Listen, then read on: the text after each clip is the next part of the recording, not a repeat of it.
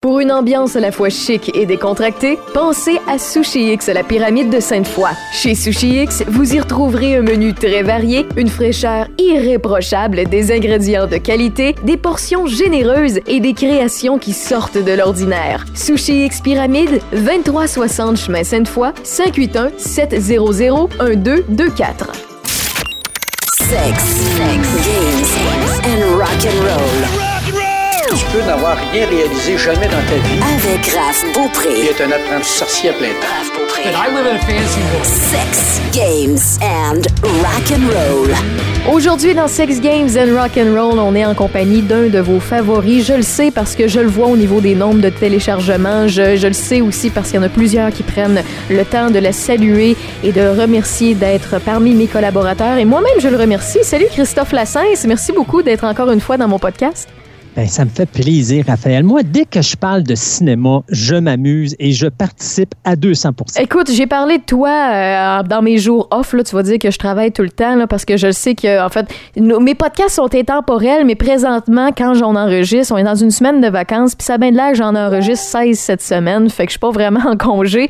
Euh, mais euh, écoute, à chaque fois que je passe une semaine, en fait, normalement à la radio, on est ensemble les mardis, puis on enregistre un autre mardi. Je pouvais pas me passer de toi, ça de l'air, Christophe. Il faut croire, euh, ce mardi, euh, on ne donnera pas la journée, mais tout ça pour dire que Raphaël prenait des vacances, puis des vacances sans Christophe le mardi, ça Ouais. marche pas. Puis comme quand je te disais que j'ai parlé de toi dans un de mes jours off, là, en fait, il y a quelques heures à peine, euh, c'est qu'on avait une discussion sur euh, les, les bibles de date. là. Quand je parle de bible, je parle d'humain. C'est une façon figurée d'expliquer la, la chose. Et il y a souvent, au niveau des dates, des, des noms, de la mémoire dans un domaine particulier, on pense souvent à un Christian Page, par exemple, qui nous parle de paranormal à, à plusieurs euh, télévisions, à la radio aussi dans le coin de Québec. Puis euh, moi, ben, mon historien de cinéma, que je dis tout le temps la même chose, j'ai dit, moi, il y a deux personnes que- qui connaissent tout le temps les dates. T'as Christian Page, puis t'as Christophe Lassens. Puis avec Christophe Lassens, c'est la même affaire que Christian Page. Quand tu commences euh, une entrevue ou un sujet, t'es laisse aller, puis quand t'as une question pertinente, tu poses des questions. Sinon, tu fermes ta gueule. Bon, ben, c'est bien gentil. Je vais, je vais le- non, mais vraiment, être associé à Christian Page, ça monte mon estime à un point tel que je pense que là, je suis dans mon studio sous-sol. Je pense que je serais plus capable de remonter au premier étage pendant un tu vas rester poigné dans le cadre de porte?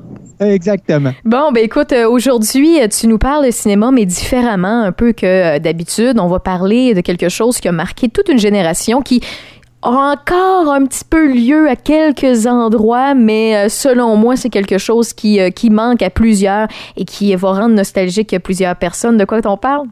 Écoute, si je te disais, euh, vous allez à cet emplacement-là, vous êtes deux dans votre voiture et il y en a à peu près 15 dans le coffre arrière qui sont camouflés pour pas payer leur, euh, leur ticket d'entrée, euh, ou encore tout simplement, vous dites qu'en cette période de COVID, euh, dans cette période de pandémie qu'on a vécue, euh, c'était probablement la porte de sortie euh, pour aller au cinéma en toute sécurité.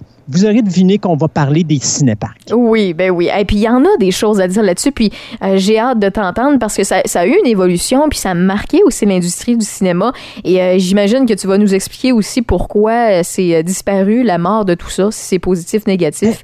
Et j'ai plein de questions. pour Vraiment, toi. oui, oui, non, c'est ça. Puis on va, on va vraiment parler les hauts, les bas de, de- des cinéparcs. Il y a vraiment les raisons aussi, parce qu'il y a, y a beaucoup de choses qui se passent au niveau du cinéparc que les gens ne vont pas catcher. Ils pensent tout simplement que, ouais, regarde, c'est des cinéparcs, c'est à l'extérieur. Mais il y a d'autres raisons politiques, il y a des raisons économiques, il y a des raisons aussi de véhicules. Parce qu'à un moment donné, veut, veut pas, tu sais, il faut se ramener dans les années 50 où est-ce que là, les gens avaient des grosses voitures où tu étais installé confortablement.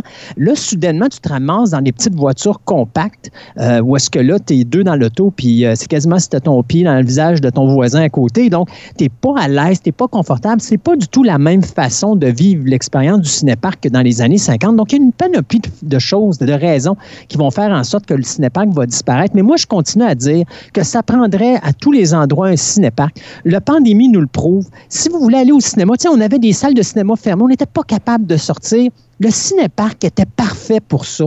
Tu pouvais aller dans ton auto, tu étais là, dans ton siège, tu avais ta nourriture si tu voulais, Ouais, tu étais ouais. assis en toute sécurité. Il y a beau pleuvoir, who cares? Il neige, who cares? Tu es dans l'auto, tu es au chaud, tu es, en sécurité et tu écoutes un bon film et ça te permet de sortir de la maison. Et puis s'il est endormant, tu peux dormir puis personne s'en rend compte. Puis si eh ben t'es Exactement. sur une date, tu peux frencher sans te faire regarder de travers. Ouais, dépendant de la période historique, je suis d'accord avec toi, mais il y a. moments dans la période historique que tu vas voir que c'est plus compliqué que ça. ah, OK, OK, j'ai hâte de voir, j'ai hâte de voir. Sais-tu que le 6 juin 2018, c'était le 85e anniversaire de ce qu'on appelle la tranche d'Americana, soit l'évolution du, euh, ou la création plutôt du euh, cinéparc? Ah ouais. Euh, Aujourd'hui, il y a un peu, un peu moins de 300 cinéparcs qui existent à travers les États-Unis. Il y en a à peu près une centaine en dehors des États-Unis à travers le monde entier. Donc, c'est pas beaucoup. On parle de moins de 400 cinéparcs sur le monde, bien sûr. Hey, c'est pas beaucoup ça. Non, mais qu'on connaît, là. Ouais, oui. Mais euh, je te dirais que de tous ces cinéparcs-là, 75% sont euh, des propriétés appartenant à des indépendants. OK. Donc, des amateurs de cinéma. Euh, des gens qui croient que le cinéma doit continuer de cette façon-là parce qu'ils sont très rétro, ils se battent ça. pour rester en vie. Donc, c'est quand même, tu sais, c'est pas Cinéplex Odéon, euh, c'est pas d'autres compagnies euh, qui, qui, ont, pas- qui ont ça, même des compagnies indépendantes, c'est pas des entreprises, c'est monsieur et madame tout le monde qui possède 75% des cinéparcs. Donc ça, c'est extrêmement important et ça démontre à quel point que le cinéparc, euh, c'est pas quelque chose qui est sur le point de mourir. Non, parce que ça peut revenir à, à tout moment. Là. Ben, je, vous, je vous donne un exemple, puis vous m'entendez en parler souvent parce que c'est une passion que j'ai depuis à peine quelques années, là, euh, puis euh, qui, qui- qui est encore en croissance dans mon cœur. Mais euh, c'est comme les vinyles. Les vinyles, euh, la première fois qu'on a revu les presses arriver, vous allez peut-être vous, euh, je vais peut-être vous surprendre là, mais c'était en 2016.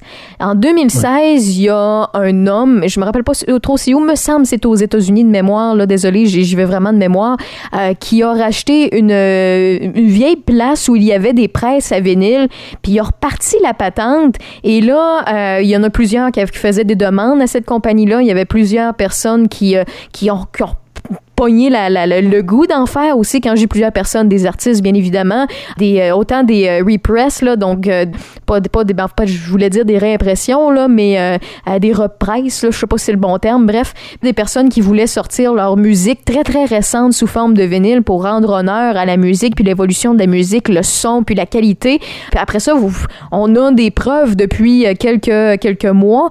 Euh, allez lire des articles là, marqués vente vinyle versus CD ça vend plus que des CD, ça bat des records. Les gens investissent envers leur band, leur groupe. Et c'est quelque chose qui était totalement mort. Il y a une époque où tout le monde jetait ça parce qu'ils se disaient, de toute façon, je vais l'avoir sur CD laser. D'autres disaient, je vais avoir ça de version numérique. Tout le monde jetait ça quand ça a une valeur de fou aujourd'hui et une popularité grandissante. Donc, les cinéparcs, là, ça peut reprendre vie justement grâce à des amateurs, grâce à des collectionneurs, des personnes qui adorent. En fait, des- les cinéphiles, finalement, peuvent faire revivre ça. là.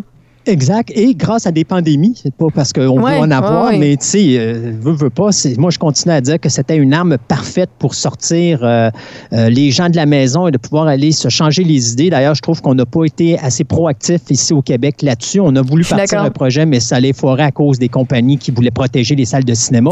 Mais c'est bien beau de protéger la salle de cinéma, mais quand les salles de cinéma sont fermées, ça prend autre chose. Donc, je pense qu'on a manqué le bateau ici au Québec, mais aux États-Unis, ils l'ont pas manqué, puis ça a été quelque chose d'extrêmement populaire. Ceci dit, on va revenir le 23 avril 1915. OK, OK. C'est là que va apparaître euh, ce qui va ressembler, je te dirais, au premier driving. On appelle ça un driving partiel.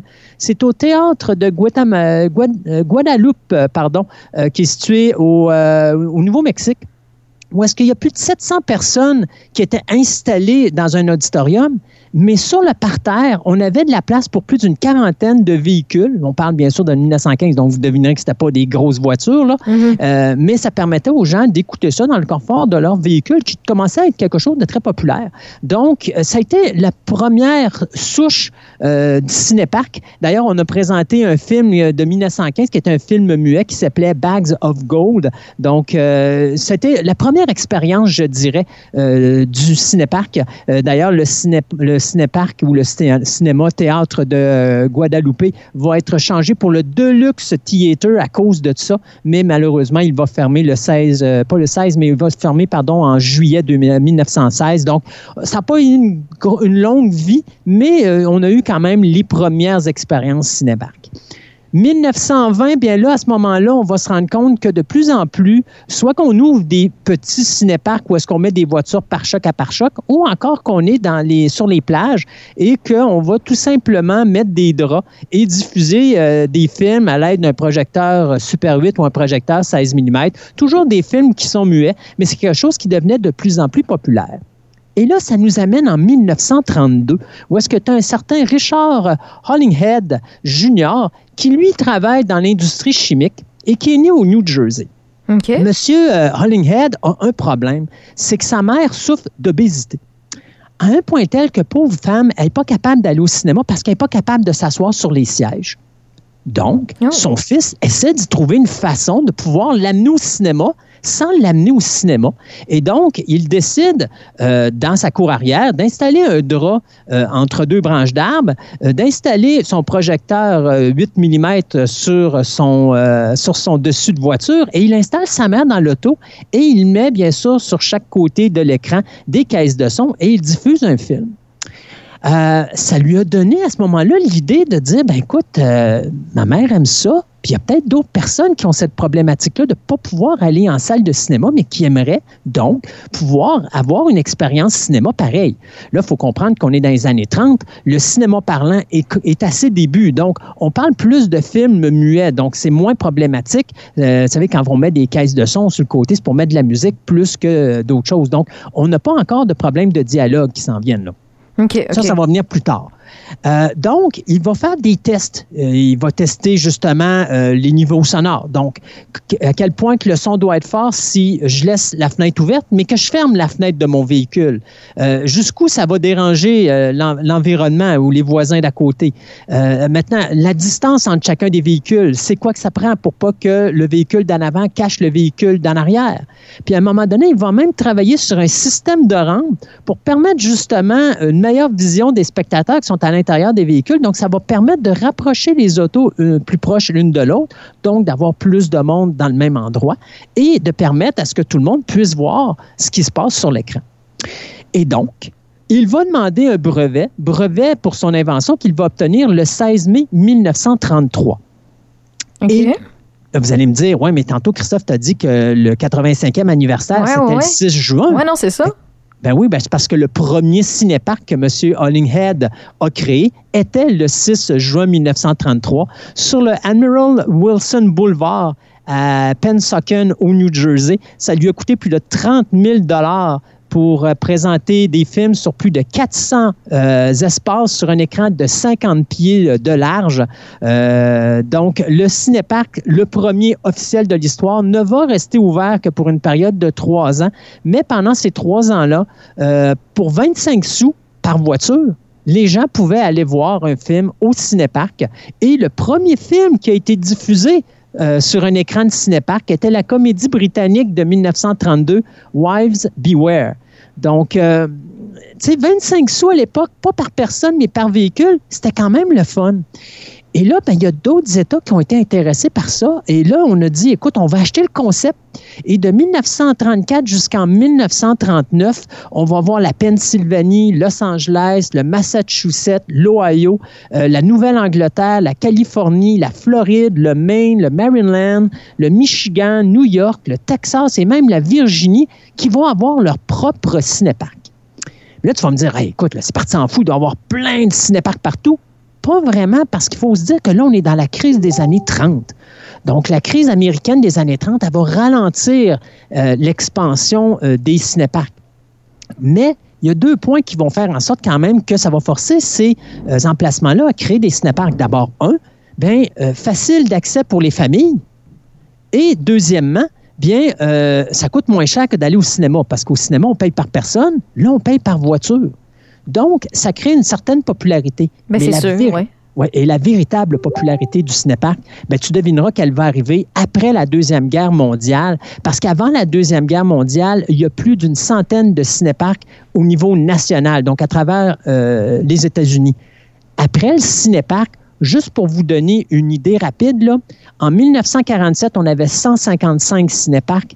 En 1951, il y avait 4151 cinéparks aux États-Unis. C'est oui, mais c'est quand même c'est quand même énorme. C'est une industrie qui, qui rapidement a une popularité puis a, monté. Pourquoi? Parce qu'après la Deuxième Guerre mondiale, il y a eu un boom économique. D'abord, les militaires sont venus à la maison, donc on a fait des familles. Euh, on a acheté des maisons, on a créé des banlieues. Ce qu'il n'y avait pas avant, là, on commence à créer les banlieues et euh, on va créer justement des cinéparks pour alimenter ces banlieues-là. Donc, le cinéma, lui, va descendre, mais les banlieues, eux autres, vont, euh, au niveau du cinépark, monter. Et une des affaires qui est très intéressante aussi, c'est la popularité au niveau des achats de véhicules qui va survenir dès la fin de la Deuxième Guerre mondiale, donc à partir de 1945-1946, quasiment tout le monde va avoir une auto. Donc, c'est facile d'aller au cinépark.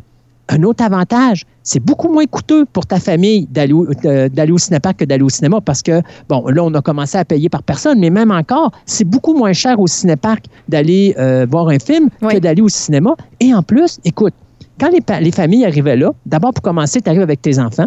Donc, c'est une sortie familiale.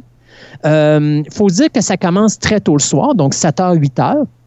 Et donc, les enfants arrivent déjà avec leur pyjama sur le dos. Mais les parents, tu sais, ça dérange pas.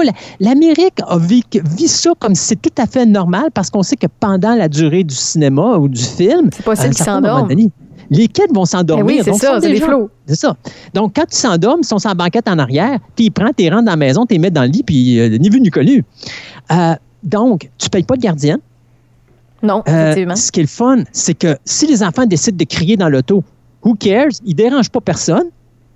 Puis, en plus, écoute, comme quoi que les cinéparks étaient intelligents, non seulement on mettait à côté des endroits où est-ce qu'on pouvait manger euh, des distributeurs de couches, pour aider les mères si les enfants faisaient des dégâts dans leur couche puis qu'il fallait changer la couche. Mais en plus, on avait fait des petits parcs de jeux pour les enfants, donc des glissades, des balançoires, des petits manèges. De quoi pour, justement, si les enfants sont pas intéressés par le film qui joue, ben ils peuvent aller s'amuser en toute ben sécurité. Ben oui. Effectivement, effectivement. Puis c'était, c'était, beaucoup. Eh ben, c'est une belle alternative. Puis, tu sais, souvent il y avait des, des forfaits, là, des coûts d'entrée avec des enfants ou quoi que ce soit, des événements qui amenaient les gens. Tu sais, je sais qu'avec le cinéma moderne puis les salles de cinéma, on le fait souvent, là, moins cher les samedis, par exemple. Ce que, ce que les gens aiment euh, appeler les mardis des pauvres. Là. Euh, au Québec, il y en a plusieurs qui appellent ça comme ça. Mais tu sais, il y a eu plusieurs formules qui étaient idéales puis qui étaient euh, compensatoires pour les parents. Puis, tu sais, c'est pas tout le monde qui les moyens de ce luxe-là, parce que le cinéma, c'est un luxe. Euh, puis honnêtement, de nos jours, ce serait quelque chose de bien à ramener. Euh, tu sais, tu peux amener beaucoup de personnes, il suffit d'avoir un grand terrain vaste. Tu payes deux, trois personnes pour passer dans les allées puis vendre du popcorn, comme des, comme euh, lorsqu'il y a des, spectacles finalement, ou vendre de, même de la bière. Là, il y a très peu de cinémas au Québec qui peuvent le faire. Je salue le clap dans le secteur de Québec qui a les, la permission de le faire parce qu'ils ont les, les, euh, les permis d'alcool pour. Mais, tu sais, reste que les cinéparks, c'était une belle place pour ça. Tu sais, je le sais, effectivement, il y en a, comme tu le dis, tu, pouvais amener ta nourriture, ton lunch, tes affaires. Mais je, considère que ça peut être payant parce que euh, si, mettons, ta sortie au cinéma te coûte moins cher que d'aller en salle, mettons, rien n'empêche une place qui, a, mettons, un nom qui possède plusieurs salles d'avoir un cinépark ou deux partout, euh, mettons, au Québec, là, si on parle juste du Québec, là. Donc, ça peut être rentable pour eux autres, puis ça peut être un revenu de plus. Mais rien n'empêche, euh, en fait, quand tu, tu payes une sortie de la sorte et que ça te coûte moins cher, ça te donne le goût d'y aller plus souvent. Fait que l'argent, tu finis par l'avoir en quantité, tu sais. Exact. Et un dernier point pour la popularité des cinéparks, et là, ça va te faire rire. Vas-y. Les, les, gens qui allaient voir des films pouvaient fumer dans leur auto. Ah, c'est vrai, ça. C'est vrai. Tu pas faire ça quand tu allais au cinéma. C'est vrai. Tu as, bien raison. Puis effectivement, tu pas de. Puis même de nos jours, tu n'aurais pas un 9 mètres à respecter. Tu aurais peut-être une section fumeur, non-fumeur ou certains règlements, mais euh, tu sais, vu que c'est à l'extérieur. Ah, exact. Puis je pense que si tu fumes avec la fenêtre fermée, euh, ça ne dérange pas le voisin d'à côté, même si lui a sa fenêtre ouverte. C'est. Euh, ça. C'est ça. Euh, donc, tout ça a fait en sorte que le cinépark était plus populaire que jamais. Et pire que ça, je te dirais que même dans les années 50, les cinéparks étaient même devenus des endroits de prestige pour les services religieux. Ah ouais. Ben oui, Ça, parce que pas. dans une église, tu as un nombre restreint. Là, oublie pas, on est aux États-Unis, là, OK? Donc, tu as un nombre restreint de gens qui peuvent rentrer dans une église. Dans un cinéparc, tu as une voiture. Donc, tu peux avoir trois personnes en avant, puis tu peux avoir quatre personnes en arrière. Donc, tu as sept personnes par véhicule. Si tu rentres 400 véhicules, ben, faites des comptes. C'est énormément plus de monde qui peuvent rentrer dans des autos sur un stationnement de cinéparc que dans une église. Mais à l'inverse, ben, les cinéparcs étaient aussi reconnus pour être des emplacements euh, parfaits pour, euh, tu sais, les petites rencontres d'amoureux, donc le petit bécotage en arrière. Ben oui. Fait que ça, ça l'a amené un autre problème, et notamment, c'est là qu'on arrive avec le Québec, parce que le Québec, lui, avait pas le droit d'avoir des cinéparcs.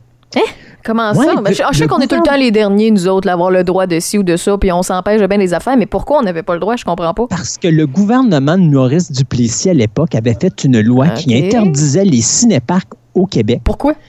parce que l'Église les jugeait vraiment pas fréquentables parce que c'était considéré comme des lieux de péché. Oh, come on, come Je te on. jure. Hey, si les adolescents, là, allaient pas au cinéparc, mettons, pour aller se frencher, se bécoter un peu ou quoi que ce soit, ou y aller ailleurs, là, ils se trouvaient un stationnement quelque part, là, tu sais, ou ils Oui, se sais, un champ, là, pour, tu sais. Anyway, oh, c'est con, oh, c'est con. Qui qui n'a pas vu ces films américains où est-ce que là, tu sais, t'as un Ah. petit coin là avec une vue sur la ville, puis ils sont complètement dans le bois, puis toutes les voitures sont parquées un à côté de l'autre. Ah oui. Là, tout le monde font des bécotages jusqu'à ce que le char de police arrive en arrière, puis qu'ils mettent les lumières, puis que là, tout le monde sont bien corrects, puis que là, ils font juste relaxer, puis se parler, puis tu sais, Ah, on c'est fou ça ce que la religion, au fil des ans, nous a empêché de faire, hein, con- considérant que c'était le péché. Euh, J'en parle souvent euh, dans les podcasts avec Eric Flynn quand on parle de musique, puis surtout dans le, dans le domaine du, du rock, là, euh, à quel point que euh, il y a eu des étapes de l'évolution de la musique rock et sans ces artistes-là, on n'aurait pas évolué en tant que société avec euh, certains tabous au niveau de certaines restrictions religieuses. Tu sais, même danser à une époque, c'était vu comme étant qu'on était possédé du, du, du diable parce qu'on dansait sur des chansons qui avaient du swing un peu. Et là, je parle pas, je parle pas de quelque chose de ben ben hard rock. Là. Je parle euh, de, de, de rock and roll. Là, donc, euh, puis je parle aussi dans, dans l'époque du jazz. Il y a eu ces, euh, cette espèce de euh, vision là, comme si le diable était dans la danse et dans la musique. Je- moi, c'est le genre de choses qui me fait rire. Tu sais, de nos jours, on peut en rire parce qu'on on considère qu'on a évolué dans le bon sens, mais euh, c'est fou à quel point qu'il y a des générations qui se sont empêchées de plusieurs choses, alors que on s'est entendu que c'est assez banal là, se donner Oui. un petit bec puis danser un peu. là? C'est sûr. Mais tu sais, d'ailleurs, si les gens voudraient voir, il y a deux films qui peuvent bien représenter cet aspect-là entre la musique, justement, et la débauche euh, Ouais, religieuse. Euh, tu as Dirty Dancing et tu as Footloose. Ben oui. Ah oui. Euh, parce que tu dans ces deux films-là, tu vois la confrontation entre l'aspect religieux et l'aspect musical. Donc, euh, ça, c'est deux films, si vous voulez voir un petit peu là, à quel point, surtout au côté, du côté des Américains, à quel point que c'était euh, mal vu à certains niveaux, là, au niveau musical. Il y a même, dans Footloose, on le voit, là, c'est, un, c'est carrément une petite ville qui a une loi qui interdit euh, les danses euh, entre jeunes parce que ça va, ça va amener à la décadence complète. là. Fait que oui, euh, on n'a jamais dit que la, la- la religion était très intelligente, malheureusement. Oh oui. Mais dire que nos débats de nos jours, hey, c'est, incroyable. Hein? J'ai, Ouais. parlé à quelques intervenants, intervenantes avec la radio, puis à des policiers, policières, euh, dans, proche des jeunes. Dire que nos, nos présentement, aujourd'hui, nos euh, combats de tous les jours, c'est d'essayer de bien éduquer euh, euh, les comportements sexuels à nos jeunes parce qu'ils ont accès tôt à la technologie et via la technologie à la pornographie, puis que certaines personnes, c'est qui sautent des étapes au niveau de l'éducation sexuelle. Puis dans le temps, ben on empêchait d'aller voir des films par peur qu'ils se bécotent, puis on avait peur d'écouter telle ou telle musique par peur qu'ils se mettent à danser un petit peu collés. Là. Hey, on est rendu loin. Là. Comparativement, je je considère que le combat d'aujourd'hui est, est pertinent comparativement à l'époque, mais je le sais que chaque époque, chaque tabou, chaque mœurs, tu sais. D'ailleurs, euh, tu vas remarquer que la race humaine est toujours aux extrêmes. Donc, on est passé d'un extrême à l'autre. Oui. Un jour, on va retourner à l'autre extrême. Ça, c'est sûr qu'on va y Oh, aller. Oui, ben, on s'en rend compte de nos jours quand on parle de, de liberté d'expression, puis de ce qu'on pouvait dire comme blague, puis ce qu'on ne peut plus dire aujourd'hui. Fait qu'effectivement, on risque de devenir bien, bien prude un, un de ces quatre. Oui. On va aller dans les années entre 70 et 90 où là, on va voir le premier déclin des cinéparcs. Pourquoi? Ben, d'abord, on commence à avoir une densité des banlieues. Donc là, ce qui se passe, ben, c'est comme il y a de plus en plus de gens qui restent dans les banlieues et donc la luminosité projetée par les écrans de cinéparcs qui sont à proximité commence à déranger le voisinage. OK. Euh, puis d'ailleurs, ça amène à ça, hein, parce que tu as beaucoup, beaucoup de cinéparks. Quand on parlait de 4000, ben tu vois, il y a beaucoup de cinéparks qui sont construits dans le même bassin de population. Alors, il y a vraiment, il commence à y avoir vraiment du... euh, euh, on, voit arriver la pollution, justement, luminaire et sonore euh, à cause, justement, de, tous ces, ces qui sont, qui sont construits. Et donc, tranquillement, pas vite, on va les voir s'éliminer entre eux autres. Il y a aussi l'aspect du film qui sont présentés, euh, qui doivent être des films pour tous. Et là, ici, on n'a pas cette problématique-là au Québec parce que la majorité des films sont pour tous. Mais je vais vous expliquer qu'aux États-Unis, l'âge est différent d'ici. Ici, vous avez des pour tous, Oui, des vrai. 14 ans et des 18 ans. Ça, c'était à l'époque des années 70. Aujourd'hui, on a pourtant un, un- un général, on a un 13 ans indicatif, puis on a un 16 ans et plus. Aux États-Unis, c'est euh, on a le G pour général, on a le AA pour adult accompagnement qui est 14 ans et plus, et restricted qui est 18 ans. Hey, mais tu pas une petite parenthèse là-dessus. Oui. Euh, plus jeune, ça m'est arrivé de faire face à un changement d'âge par rapport à un film concernant un changement de, de, de croyance, puis changement d'époque. Là. Oui. Euh, puis écoute, je suis pas si vieille que ça quand même, là, mais je voulais acheter le premier Terminator. Puis sur l'emballage, j'ai pris le premier sur le 18 bord, puis le premier emballage, il était marqué 16 ans, même pas 18 ans. Il était marqué OK. 16 ans, mais sur toutes les autres, il avait remis un sticker par-dessus pour marquer 13 ans. Ouais. Puis quand je suis arrivée à la caisse, puis je suis venue pour l'acheter, j'ai dit Hey, excusez-moi, j'ai sûrement pas pris le bon parce qu'il était marqué 13 ans, ces autres, puis j'ai promis, j'ai pris le premier dans la pile qui me tombé sa main en, en pensant pouvoir l'acheter, tu sais. Euh, puis euh, j'avais, je pense, que j'avais 14 ou 15 ans quand je je suis venue pour l'acheter, fait que j'avais pas l'âge euh, du avant quand on le permettait à 16, mais j'avais l'âge pour le nouveau sticker qui avait collé sur l'emballage scellé, tu sais.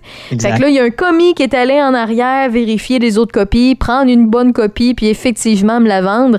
Euh, mais ça, c'est- c'est c'est- c'est quand même un petit, un petit changement qui était particulier dans le temps. là. Puis moi, ça me gênait. C'est comme une des seules fois que je me suis fait semi-carter quand j'avais pas de carte. Et, et ça, tu parles de 16 ans, mais en réalité, Terminator, lorsqu'il est sorti en 84, 18. c'était un 18 ans Ouais. et plus. Ah oui, c'est c'est Ouais. fou, hein?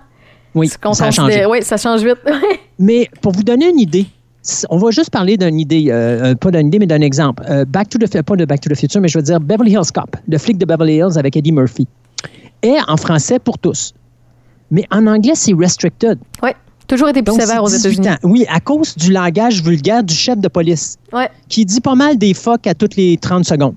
Donc, ça, ça fait en sorte que là, au niveau des cinéparks, c'est une problématique parce qu'on a une quantité de films seulement qu'on peut diffuser dans la même saison parce qu'il y a beaucoup de films qu'on peut pas diffuser à cause de la code restricted, qui sont des films que nous, ici, sont pour tous, mais que pour eux, c'est pas le cas. Donc, ça enlève beaucoup de présentations de gros films qui pourraient leur ramener des sous et ça permet aux salles de cinéma, eux autres, d'avoir un avantage sur les salles de cinépark. Euh, autre chose aussi, la mauvaise météo. Donc, les tornades, parce qu'aux États-Unis, dites-vous, vous avez des tornades, des vents violents. Moi, j'ai vu des cinéparks. Là, vous avez, je sais pas, penser à Twister, où vous avez Oui. ce groupe de gens qui écoutent un film, puis soudainement, tu as une tornade qui apparaît en arrière. Ben, faites-moi confiance, c'est arrivé déjà aux États-Unis, ces événements-là. Donc, ça aussi, on voit que les écrans commencent à se détériorer. Donc, comme il y a moins de monde, ben, il y a moins de revenus pour pouvoir entretenir les cinéparks et ça aussi, ça amène des problématiques. Euh, également, dans les années 60, il y a plus de 90 des foyers, 90 pardon, des foyers américains qui vont posséder un téléviseur en couleur. On arrive dans les années 70, on a le câble. On arrive dans les années 80, on a les magnétoscopes et les clips vidéo. Ça va vite, là. Ça va très Et vite. puis on parle des clubs vidéo, là. Il y en a très peu qui est euh, survivant. Là. Puis je sais que toi, tu, euh, tu les protèges beaucoup puis tu les encourages énormément. Là. Oui. Mais euh, puis avec raison, là. Tu sais, euh, moi, y écoute, il y a une couple de coffrets que je cherche encore. Puis pourtant, ça date pas des années, là. Tu sais, j'ai déjà possédé le coffret. Mettons, euh, je te donne un exemple là, parmi tant d'autres. Là. Moi, je- j'ai adoré le cœur à ses raisons qui a été fait au Québec. J'ai déjà possédé le coffret. Puis mes parents s'en sont euh, départis alors que de, lors de déménagement, tout ça. Puis j'ai pas pensé dire, Hey, moi, je le garde, tu sais. Puis euh, j'ai, j'ai, j'ai, j'ai- je cherche ça, je trouve, je le trouve pas. Fait que, puis tu sais, c'est, c'est des, des, des affaires que j'aimerais avoir dans mes archives, puis pas l'écouter sur YouTube, avoir une copie physique, tu sais. Puis il y, a y bien des films aussi que euh, j'adore. Tu sais, là, je parle d'une, d'une télésérie québécoise, mais il y a plein de, de choses qui sont faites partout à travers le monde qu'on retrouve plus parce que le monde jetait ça, tu sais. Puis c'est- c'est, c'est vrai parce que tout était rendu numérique. Le même principe que les vinyles que je racontais tout à l'heure. Euh, puis euh, ça, ça a tellement changé, là. Ça a tellement changé. Et finalement, un des derniers aspects qui va nuire au cinépark, c'est qu'à la fin des années 60 aux États-Unis, on va amener, euh, ça, il va arriver l'adoption de l'heure avancée, ce qu'on appelle le. Uniform Time Act. Euh, ça, ça va forcer les cinéparks à faire la présentation de leurs films plus tard le soir, soir à peu, à peu près vers à peu près 21 heures. Donc là, ça va couper l'aspect familial.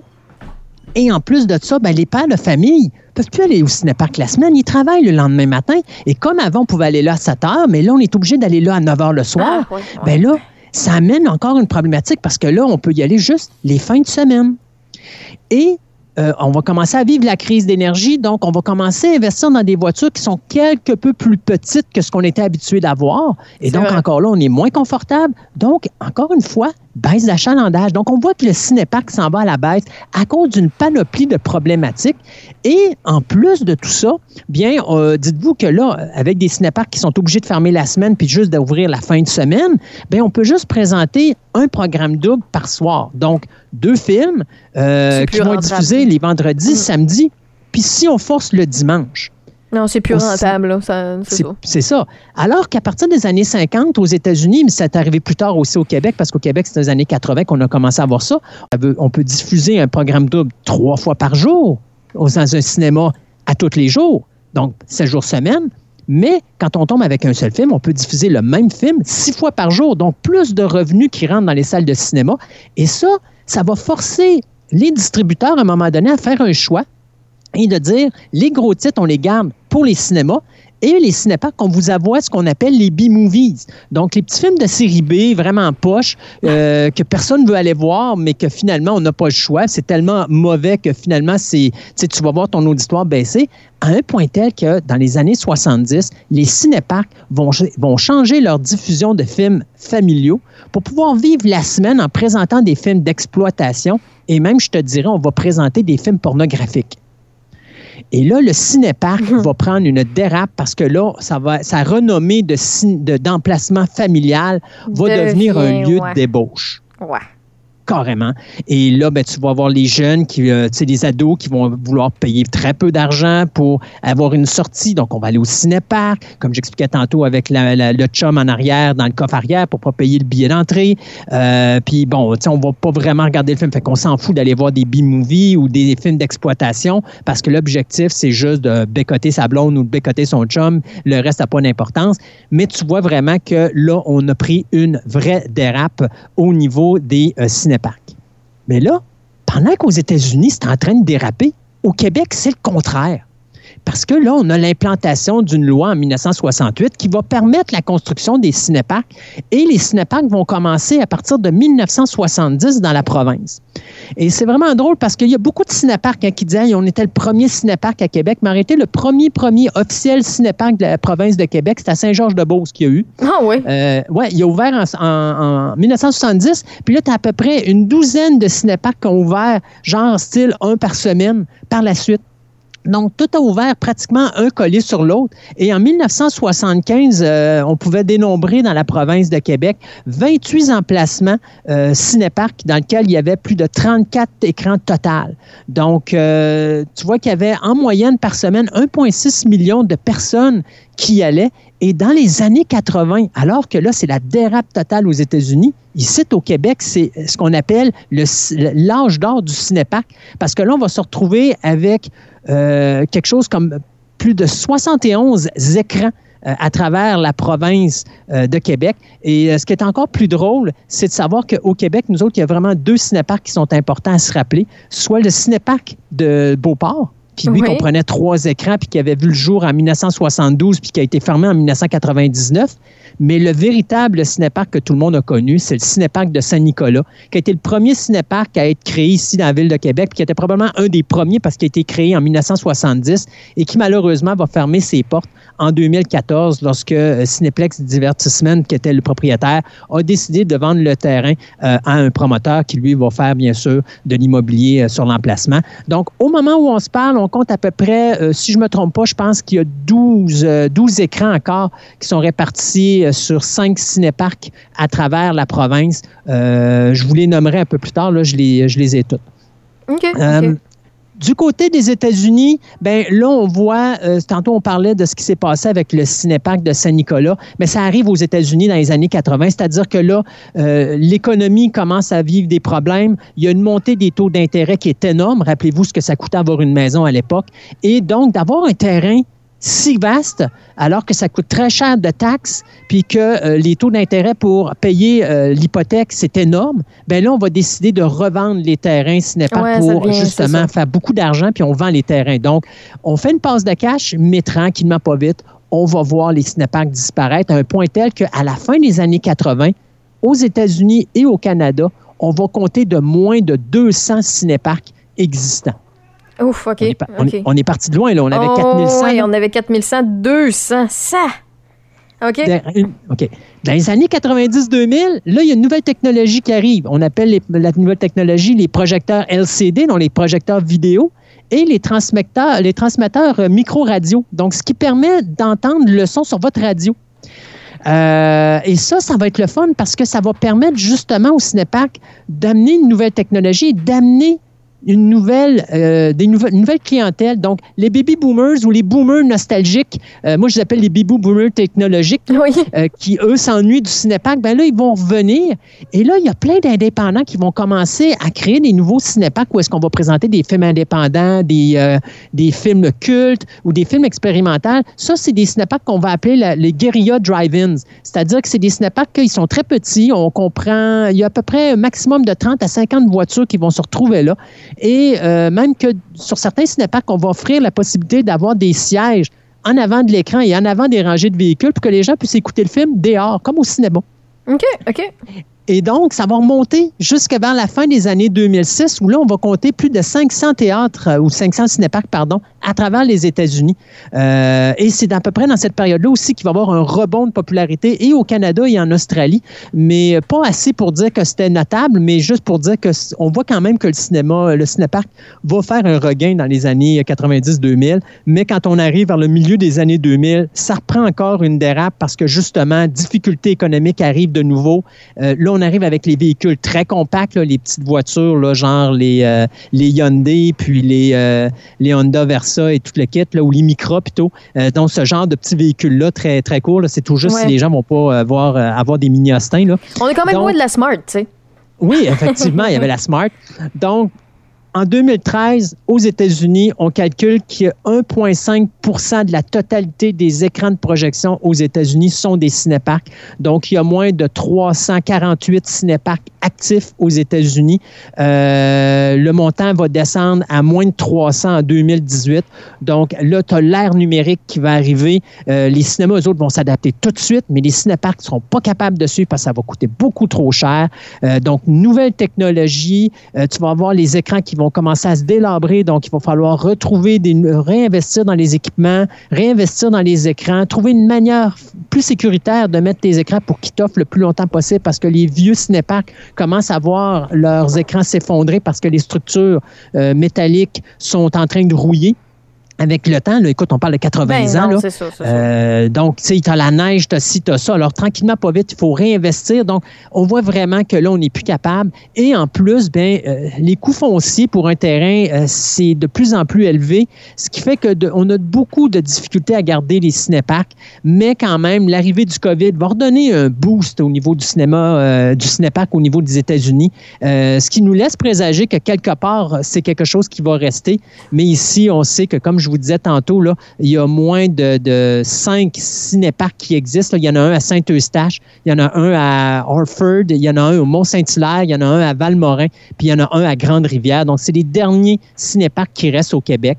Euh, puis si tu me permets, là, pour- avant qu'on termine, là, je ferai un petit tour de, de- Ben oui, du reste de la ben planète. oui, c'est clair. Euh, je te dirais qu'en Australie, le premier cinépark est arrivé en 1954.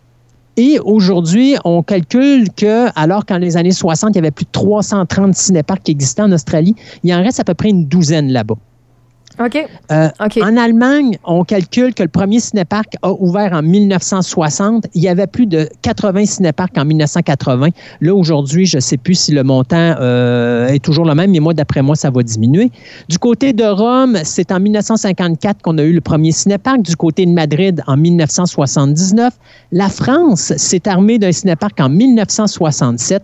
La Russie s'est allée en juin 1999. Bruxelles, elle, c'est en 2007. Et en Irlande, le premier drive-in est arrivé en 2010. Euh, on va remonter en 1961 pour la Grèce, mais pour vous montrer à quel point le COVID est devenu important, en Iran, en 2020, on a présenté un premier film Oh! dans un premier cinéparc Wow! pendant justement la pandémie du COVID-19. C'était le film Exodus. Et en Philippines, eh bien, le premier cinéparc est venu au monde le 31 juillet 2020. OK, OK. Fait que ça veut dire qu'il y aurait peut-être une remontée de popularité, euh, une possibilité que certains euh, soient passionnés cinéphiles ou bien déjà propriétaires de salles de cinéma ou de spectacle même euh, décident d'investir dans ce dans cinéparc finalement. Il faut le faire d'une façon intelligente. Moi, je pense qu'il y a de la place pour ça. Tu sais, en Chine, c'est en train de créer une popularité monstre parce que justement, les cinémas, les gens les ont délaissés. On a peur un petit peu en Chine, donc on veut retrouver une certaine sécurité. Le cinéparc est un endroit sécuritaire. Donc, oui, il y a une façon de le faire, mais je pense qu'il va falloir utiliser la tête euh, pour trouver des manières intéressantes d'amener les gens au cinéparc. Euh, parce que, tu sais, veut, veut pas, d'avoir une ambiance cinéparc, ça dépend de plusieurs facteurs. La température, tu sais, c'est plate d'écouter un film quand il pleut, quand il fait froid dehors. Mais d'un autre côté, c'est intéressant parce que, comme je disais, oui, tu es sécuritaire. Tu peux être avec ta blonde ou avec ta famille. Tes enfants veulent être détestables puis crier dans l'auto, c'est pas grave. Le Oui. voisin à côté, il l'entend pas. Euh, tu sais, l'enfant peut poser des questions pendant toute la durée du film. Le parent se sent pas mal parce que ça dérange les autres personnes dans la salle, d'a- dans la salle de, de- de- de cinéma, alors que là, tu es dans ta voiture, fait que tu peux répondre. Tu sais, il y a une liberté incroyable avec le cinéparc. Et moi, je continue à dire que le cinéparc, oui, je comprends que c'est pas l'avenir. Je comprends qu'effectivement, le cinéma doit, doit rester, mais je pense qu'il devrait rester au moins un cinéparc, au moins dans chaque grande ville euh, de la province de Québec et même euh, d'une province, que ce soit l'Ontario, que ce soit euh, le Québec, que ce soit l'Alberta, que ce soit n'importe où, même aux États-Unis. Je pense qu'on devrait garder toujours un cinéparc quelque part parce que veut, veut pas. Quand il arrive des moments dramatiques comme on vit présentement, le cinéparc, quelle belle porte de sortie. Tellement. Pour vrai, là, c'est. c'est euh, c'est une belle porte de sortie, c'est une belle activité. euh, c'est puis des fois, tu sais, c'est, niaiseux, mais c'est ça sort, ça sort du commun. Puis tu sais, on est tanné de faire tout le temps les mêmes choses, puis on s'en rend encore plus compte euh, lorsqu'on est en, en pandémie. Là, je sais que vous allez peut-être écouter ce podcast-là, puis on l'est plus du tout. Là, c'est, c'est fort probable même. Euh, mais tu sais, reste que. euh, du nouveau ou du vieux nouveau, je devrais dire ça comme ça. Là. Toutes les modes reviennent à la mode. Pourquoi pas ramener euh, ça? Euh, je pense que c'est quelque chose qui s'adapterait bien. On est capable de le faire évoluer aussi. Tu sais, quand je vous dis de tu sais, qui, qui n'aime pas ça faire une petite activité puis s'accompagner d'une petite bière là? Je parle pas de rassemblement puis que du monde qui, qui vire complètement chaud là. C'est capable d'être très bien contrôlé puis je pense pas qu'il y aurait des, du dérapage euh, à aucun niveau là. Mais euh, je pense que c'est quelque chose qui devrait euh, revenir revenir à la mode puis qu'il y a des y a- on a des beaux emplacements pour le faire. Donc pourquoi pas? Donc si jamais il y a quelqu'un qui écoute ce podcast là puis qui a l'intérêt puis qui peut investir ou qui connaisse des gens peut-être sonner une petite cloche ou lancer peut-être faire allumer une, une petite flamèche puis des fois ben il y a des beaux projets qui euh, partent de ça donc euh, merci beaucoup d'avoir fait le tour de l'histoire du cinéparc euh, autant au Québec euh, sur la planète je pense que ça a intéressé plusieurs personnes Christophe Ben, ça me fait plaisir. Puis, tu sais, juste un dernier petit point. Oui. Tantôt, tu disais, Hey, les gens peuvent boire et puis euh, ça peut être le party. Mais l'avantage d'un cinéparc, c'est que pour sortir, tu as une porte de sortie. Ouais. Alors, si tu as quelqu'un qui contrôle puis qui se rend compte que tu n'es pas apte à conduire ton véhicule, peut toujours dire à la personne, tu sors pas, puis euh, donne-moi tes clés, puis Effectivement, on va à l'époque, on, on checkait ça un petit peu moins. Puis, tu sais, euh, fut une époque aussi qu'avec les cinéparcs, il n'y avait pas encore des ceintures de sécurité dans les véhicules. là, Oui. Je vous le rappelle. là. Ah, Oui. Puis, euh, la, la petite BDR, là, la bière de route, existait beaucoup plus qu'aujourd'hui. Les gens sont plus responsables qu'avant. Puis, effectivement, c'est il y a une certaine sécurité qui peut se faire. Là. Je pense pas qu'il y a des gens qui déraperaient puis qui prendraient le volant. Euh, tu sais, rien n'empêche d'avoir quelqu'un qui ramène les gens à la maison. Là. Euh, ça, je pense que les gens sont... euh, tu sais, la grande, grande, grande majorité sont, sont responsables. Puis effectivement, euh, tu sais, ça pourrait être euh, euh, une des responsabilités de l'endroit de vérifier que la personne est apte à retourner chez elle. Et si vous voulez vous amuser, allez sur YouTube, juste marquer Drive-In euh, Publicity ou publicité de, de Cinépark et vous allez voir des vieilles affaires qui sont faites pour les cinéparks et c'est vraiment adorable de revoir et de remonter dans les années 50-60. Euh, J'ai un podcast où est-ce que justement je m'amuse à mettre des publicités comme ça à travers, là, notamment une gang de moustiques qui décide d'attaquer euh, les, les spectateurs d'un cinépark avant de se rendre compte que finalement ils avaient acheté justement au petit restaurant du coin de quoi pour justement combattre les moustiques. Euh, et puis finalement, ils se rendent compte que c'est un guet-apens et puis ils se font écraser.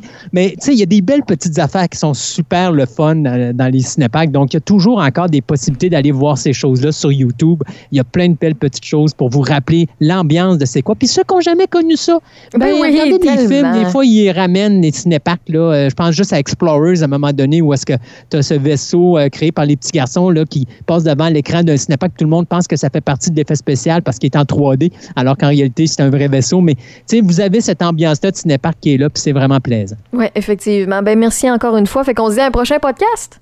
Toujours. Puis si on veut te suivre, Christophe Lassens, on fait comment? Oh mon Dieu, il y a plein de choses. Vous pouvez me suivre sur Fantastica Radio Web où est-ce que je fais un podcast de trois heures pour les passionnés en parlant de différentes passions. Et puis de l'autre côté, ben, j'ai Programme Doom où est-ce que je fais l'histoire de deux films, où est-ce que j'ai l'ambiance justement de cinépark. Euh, donc ça sent euh, le cinéma, ça respire le cinéma. Vous allez en apprendre sur le cinéma. Donc même chose, euh, vous allez tout simplement sur radio, euh, fantasticaradioweb.com, vous avez la section podcast, puis vous allez voir Programme Double apparaître. Vous cliquez là-dessus, vous avez accès à tout ça. Donc, plein de belles choses euh, pour le monde qui aime le cinéma. Ben, merci beaucoup. Ben, c'est moi qui te remercie, Raphaël. Salut! Bye bye. Bye bye. Pour une ambiance à la fois chic et décontractée, pensez à Sushi X, la pyramide de Sainte-Foy. Chez Sushi X, vous y retrouverez un menu très varié, une fraîcheur irréprochable, des ingrédients de qualité, des portions généreuses et des créations qui sortent de l'ordinaire. Sushi X Pyramide, 2360 chemin Sainte-Foy, 581 700 1224.